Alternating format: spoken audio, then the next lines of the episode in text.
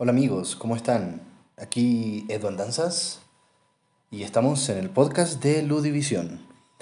En este capítulo vamos a hablar sobre la novena generación de consolas, la llamada Next Gen que está a puertas de llegar en noviembre con el lanzamiento de la Xbox Series X y Series S y la PlayStation 5. Em, me gustaría hacer algunas reflexiones sobre qué está pasando en la actualidad con esto del el cambio de generación, ¿no? Lo primero, mm, como es de esperar, esto llega en Navidades, ¿sí? Llega en noviembre, justo em, para que los papitos o los eh, niños de corazón vayan a conseguir eh, con el viejito pascuero Santa Claus de turno eh, su nueva consola, porque hemos de esperar que todos se hayan portado muy bien este año, ¿no? Y que puedan conseguir su consola Next Gen para este final de año. En el caso mío, voy a, voy a terminar mi tesis, terminaré, me titularé, ¿no? Eh, y luego vamos por esa PlayStation 5. Yo todavía le tengo fe a Sony. Justamente eh, quisiera hablar un poco de estas particularidades, de cómo se viene esta, este noviembre, ¿no? Tan especial por estos lanzamientos. Y especial también, como siempre, en este caso, por el hype eh, y por la expectativa en general que que se ha creado eh, y, todo, y todo este fenómeno tan, tan, que me llama tanto la atención, ¿no? De cómo eh, el mercado actual empieza a jugar mucho con las expectativas, ¿no? Independiente de si se cumplen o no se cumplen. Eh, pero estamos en un momento en donde la expectativa te mueve todo. llama mucho la atención esto de comprar las cosas eh, como, como si compraras un departamento en verde, como decimos ahí en Chile, ¿no? Eh, voy a comprar un departamento que todavía no se ha construido, pero la idea es genial y se vende más barato, ¿no? En este caso no se vende más barato, pero de todas maneras está interesante eh, cómo en el mercado actual se trabaja mucho con esto, ¿no? Con, con la expectativa. Te vendo algo que todavía no está. Pero si tú lo pagas, eh, de alguna manera se, crea un fondo como si fuera un, crowdfunding, ¿no? Que funciona un poco de la misma manera. Tú pagas por algo que todavía no está, pero que en algún momento va a estar y promete ser algo muy bueno, ¿no? Eh, lo otro, estoy eh, viendo la historia un poco de del famoso caso que ocurrió con el lanzamiento de la Xbox 360, eh, en donde la primera camada, por decirlo así, de consolas que salieron al mercado estaban con importantes defectos de fábrica, ¿no? Y empezó a ocurrir este fenómeno de el círculo rojo de la muerte, en donde las eh, consolas dejaban de funcionar y se volvían inservibles. Eh, ¿Por qué? Por un problema de hardware. Eso pasó la generación anterior. Y claro, Microsoft se tuvo que hacer responsable de reembolsar ¿no? un montón de, consolas defectuosas, ¿no?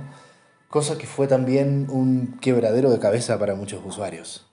Entonces, de repente, sobre todo con esta lógica del hype, a mí me parece que vale la pena eh, tener un poco de paciencia y esperar un poquitito y ver eh, qué tanto realmente hay ahí, ¿no? Eh, ya conocemos eh, demos técnicas, conocemos especificaciones técnicas. Salió hace algunos días atrás este video promocional donde se desmonta una consola de PlayStation 5 y te empiezan a presentar ahí los componentes, ¿no? Y,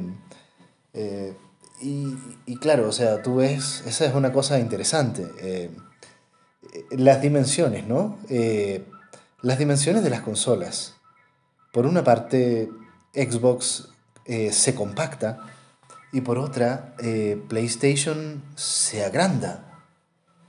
En estos momentos parece que la opción interesante la tiene Xbox, ¿no? Eh, la, el diseño compacto es algo eh, valioso, ¿no? Ahora, una consola tan grande como, como se muestra la PlayStation 5, en términos de sus dimensiones, eh, está el problema de dónde la vas a poner, ¿no?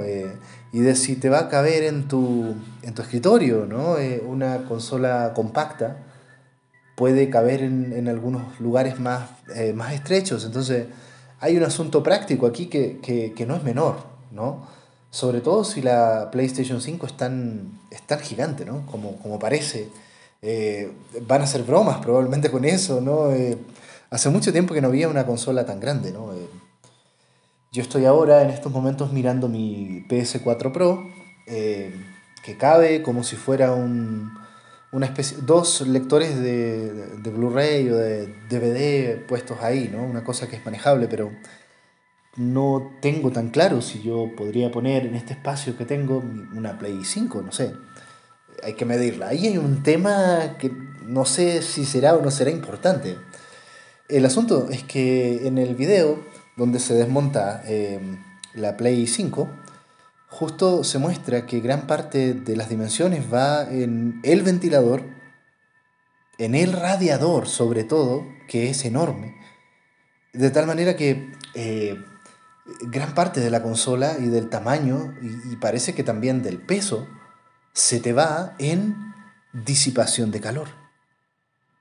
Eh, muy interesante, porque, o sea, realmente el, el el, hardware más crítico en términos de procesadores, chips, eh, eh, GPU, RAM, etc., realmente no, no, no, está ocupando tanto espacio. ¿no? Todo esto se va en términos de la eficiencia y la disipación de calor. Es curioso, ¿no? Pero bueno, en fin. Y bueno, a ver, ¿cuál es el gran tema ausente en este tema? Nintendo. Eh, que es muy interesante cómo eh, en estos momentos eh, Nintendo puede darse el lujo de no hacer nada. Porque a Nintendo le está yendo muy muy bien. está, se están vendiendo más Switch que, que PlayStation 4, ¿no? entonces, eh, Nintendo, Nintendo de alguna manera es capaz de, de sustraerse a estos ritmos, por ejemplo, ¿no? Y hay que ver entonces qué va a sacar luego, el 2021, Nintendo, ¿no? Eh, ¿Qué va a sacar? Porque Nintendo finalmente hace sus jugadas, ¿no? Eh, y sabemos que de repente si Nintendo le va mal, no importa, lo deja de lado, sigue con otras cosas, y de repente le va excelente y siempre está rompiendo esquemas. Eh, pero bueno, de alguna manera, eh, si se ponen a pensar, Nintendo no está tan preocupado. Va a tener un perfil bajo probablemente por algunos meses, pero también recordemos que la Switch fue la última consola de actual generación en salir, que se desfasó de esta lucha, digamos, eh, entre Microsoft y Sony, ¿no? bueno, y en esa misma lucha, eh, hay que reconocer en estos momentos que eh, en términos de lanzamiento, Microsoft tiene la delantera, nos guste o no nos guste. Yo la verdad es que soy de Sony, pero hay que reconocer que eh, Microsoft está haciendo cosas muy importantes con esto de la compra de grandes estudios, ¿no? aparte de, de Bethesda, ¿no? están, se compraron a Bluebird eh, Team, que me dolió, la verdad, porque yo sí soy seguidor de ese estudio y de los juegos de terror que hacen. Em, y bueno, hay un asunto aquí del poder del dinero, netamente, ¿no? Y de todo el dinero que es capaz de mover eh, la, la, consola de, de, Microsoft y todo su, su ecosistema, ¿no? Otro asunto que también está aquí en veremos, eh, hay varios temas en veremos que están en la incertidumbre. Uno es el videojuego por streaming eh, y en particular la promesa que implica eh, Amazon Luna con este, esta propuesta de tratar de hacer bien lo que se supone que iba a ser Google Stadia. ¿no? Entonces hay un montón de, de, puntos a favor que tiene esta, este, este servicio pero bueno, ahí está. Se anunció. van a venir los primeros, las primeras pruebas de servicio en Estados Unidos probablemente.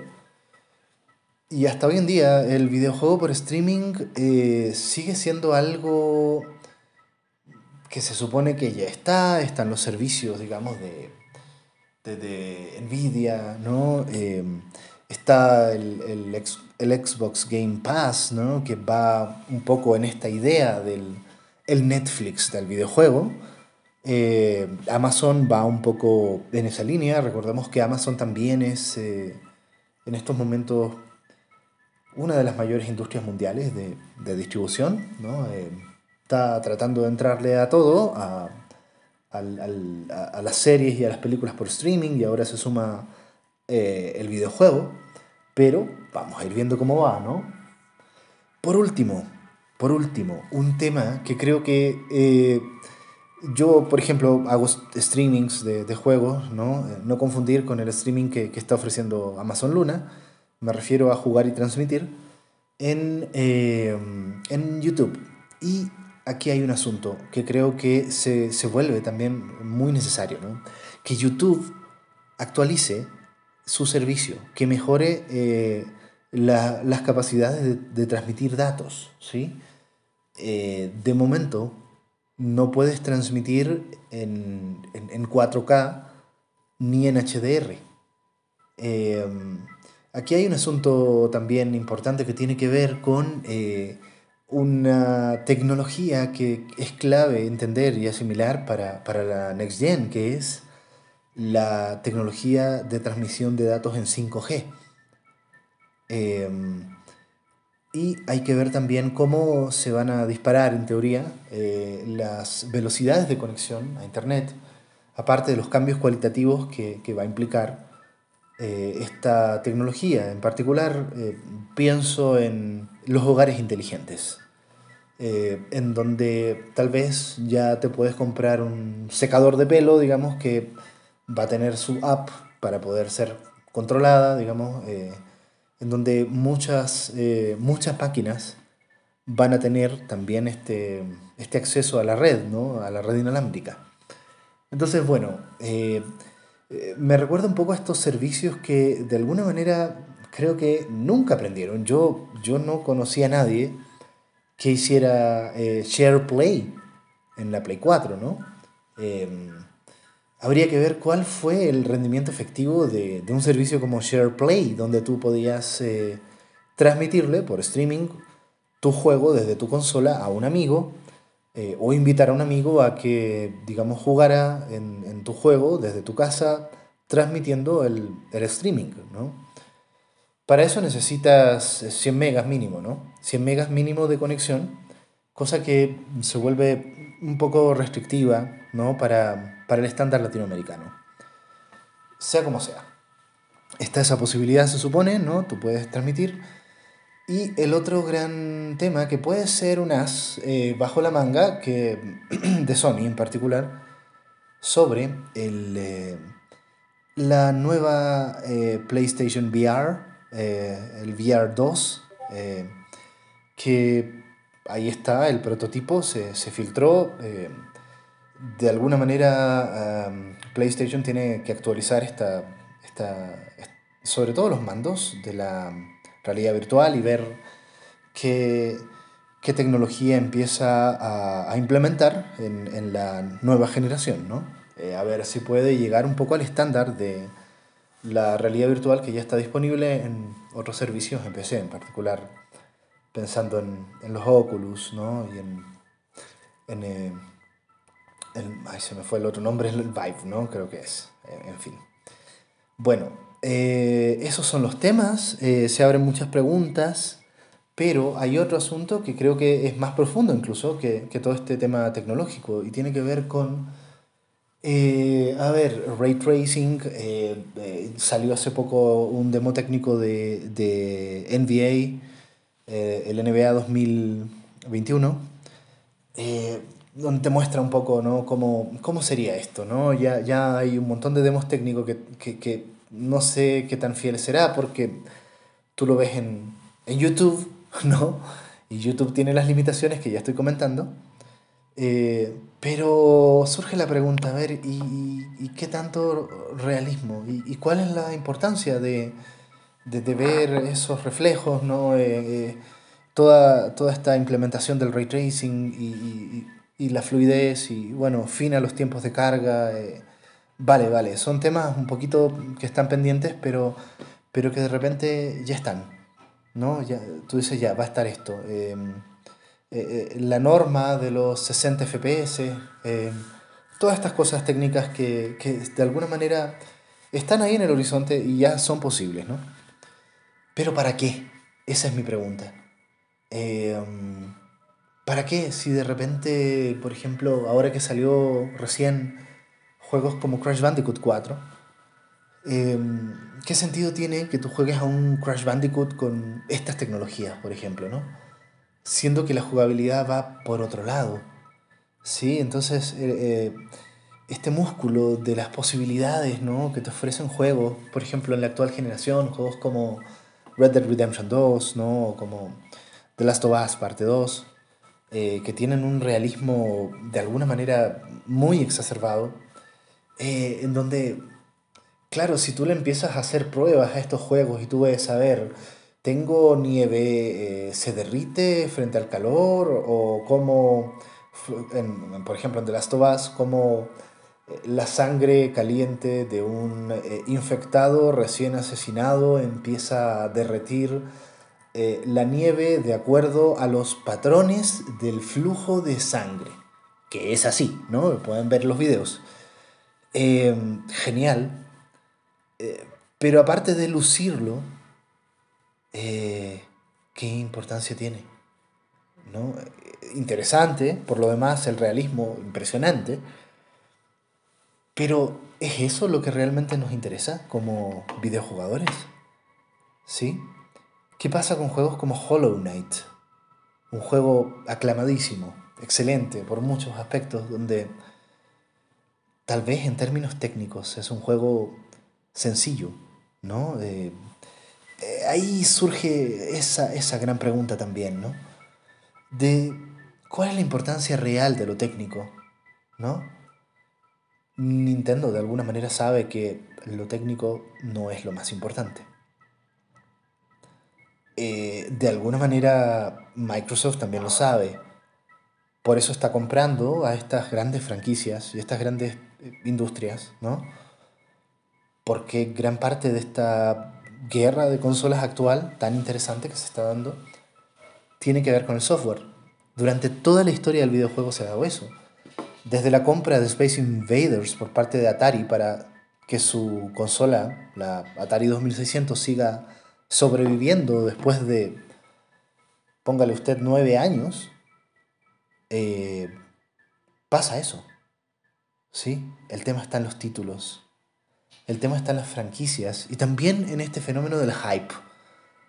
Em, bueno, las expectativas no siempre se cumplen eh, y hay además elementos sorpresivos que, que no, no, tienen hype. Eh, en algunos videojuegos, ¿no? Como Among Us.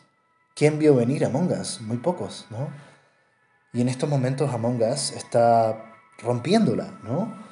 está rompiéndola y está volviéndose un fenómeno social muy importante. Entonces, también está ese tipo de situaciones. Bueno, en fin, eh, de momento vamos a dejar este podcast hasta aquí. Eh, ha sido largo porque creo que hay muchos temas eh, relevantes aquí para pensar qué va a implicar este cambio de generación. Una última cosa que se me estaba quedando en el tintero, el nuevo rol del PC y del PC Gaming como eh, algo que se ha reposicionado, ¿sí? después de, estar un poquito eh, en el trasfondo, se ha reposicionado como eh, el sistema de élite, ¿sí? el sistema top, donde tal vez a estas alturas, con todas las especificaciones técnicas, ya ninguna consola va a superar al rendimiento que tiene un PC Gaming, ¿no? Entonces, interesante. Eh, a ver qué pasa también con, con la dimensión móvil. Eh, muchos temas. Pero bueno, por lo pronto lo dejamos hasta aquí. Eh, retomamos después con algún otro tópico, algún otro tema interesante. Y por lo pronto agradecemos a todos los que pudieron escuchar este podcast. Será hasta la próxima. Bye bye.